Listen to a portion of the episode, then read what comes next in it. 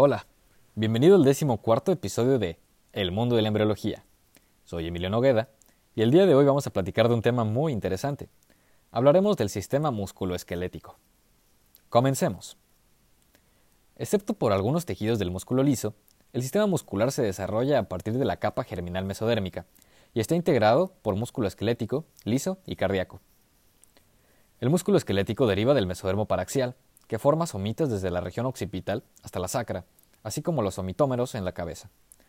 El músculo liso se diferencia a partir del mesodermo visceral, que rodea el intestino y sus derivados, y del ectodermo.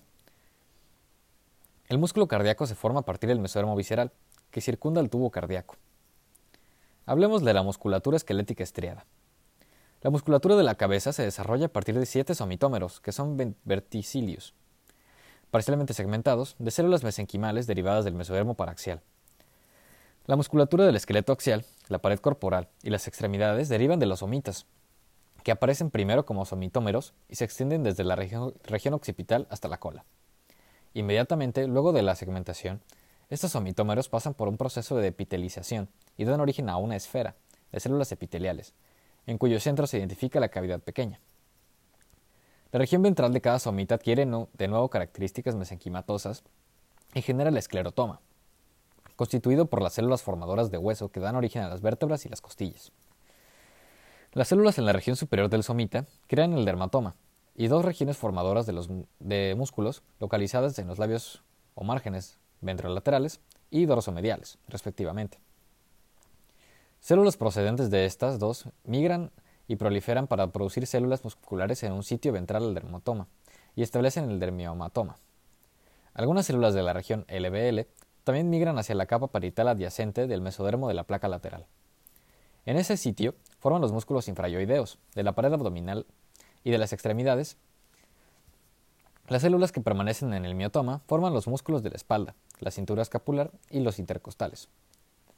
En un principio existe un límite bien definido entre cada somita y la capa parietal de mesodermo de la placa lateral, que se denomina frontera somática lateral. Esta frontera separa dos dominios mesodérmicos en el embrión. El primero, el dominio paraxial, primaxial, que comprende la región que circunda el tubo neural, solo contiene células derivadas de los somitas, y el dominio abaxial, conformado por la capa parietal de mesodermo de la placa lateral, unido a las células somíticas que migraron y cruzaron la frontera somática lateral. Los miocitos que cruzan esta frontera e ingresan al mesodermo de la placa lateral constituyen a los precursores de las células musculares abaxiales, y muchas de las señales de diferenciación que reciben proceden del mesodermo de la placa lateral. Los que permanecen en el mesodermo paraxial sin cruzar la frontera integran a los precursores de las células musculares primaxiales, y, y, gran parte de las señales del desarrollo que reciben derivan del tubo neural y la notocorda. De manera independiente a su dominio, cada miotoma está inervado por los nervios raquídeos derivados del mismo segmento que las células musculares. La, la frontera somítica lateral determina el límite entre la dermis, que deriva de los dermatomas, en la espalda, y la dermis, que se integra a partir del mesodermo de la placa lateral en la pared corporal. También define un límite para el desarrollo de las costillas, de modo tal que los componentes óseos de cada costilla derivan de las células del esclerotoma primaxial, y los componentes cartilaginosos correspondientes que se articulan con el esternón lo hacen de las células del esclerotoma, que migran más allá de la frontera somítica lateral. Hablemos ahora de la inervación de los músculos del esqueleto axial. La nueva descripción del desarrollo muscular, que se caracteriza por los dominios primaxiales y abaxiales, difiere del concepto previo de las epímeras y las hipómeras, que se basaba en una definición funcional de la inervación. Los músculos epiméricos estaban inervados por las ramas primarias dorsales y los músculos hipoméricos por las ramas primarias ventrales. La nueva descripción toma como base el origen embrionario real de las células musculares, a partir de dos poblaciones distintas de precursores de miocitos, las células abaxiales y las primaxiales, y no su inervación. La descripción no niega el hecho de que las células epixiales están inervadas por ramas primarias dorsales, mientras que los músculos hipaxiales están inervados por las ramas primarias ventrales. ¿Cómo es que se desarrollan los patrones musculares?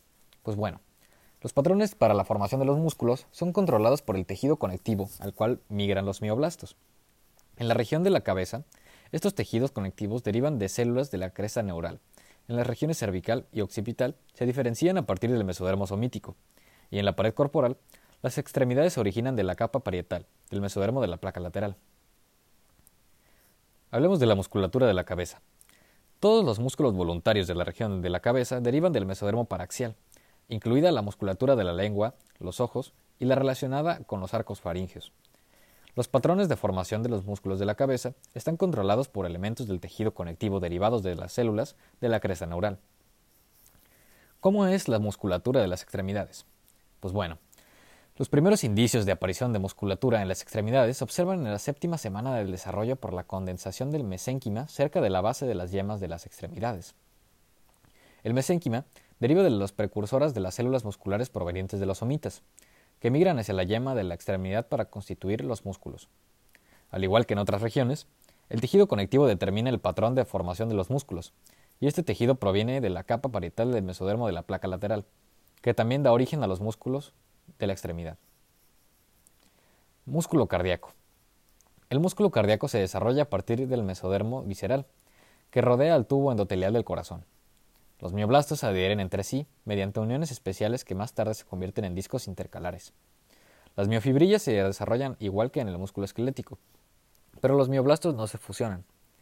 Al avanzar el desarrollo, puede observarse algunos haces especiales de células musculares, como miofibrillas de distribución irregular. Estos haces, las fibrillas de Purkinje, conforman el sistema conductor del corazón. Y por último hablemos del músculo liso, el músculo liso de la aorta dorsal y las grandes arterias deriva del mesodermo de la placa lateral y las células de la cresta neural. En las arterias coronarias del músculo liso se forman a partir de las células proepicárdicas y, y las células de la cresta neural. El músculo liso de la pared intestinal y sus derivados es un producto de la capa visceral del mesodermo de la placa lateral que circunda estas estructuras.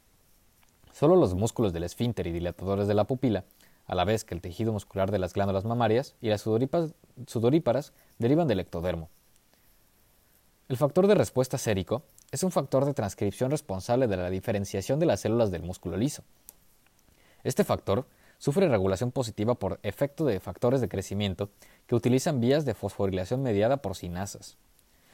La miocardina y los factores de transcripción relacionados con la miocardina Actúan entonces como coactivadores para, potenciar la actividad del SRF, con lo que desencadena la cascada genética responsable del desarrollo de los músculos, del músculo liso.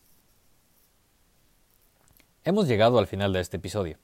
Si te gustó, no olvides de seguirme y compartirlo con quien tú creas que pueda interesarle esta información.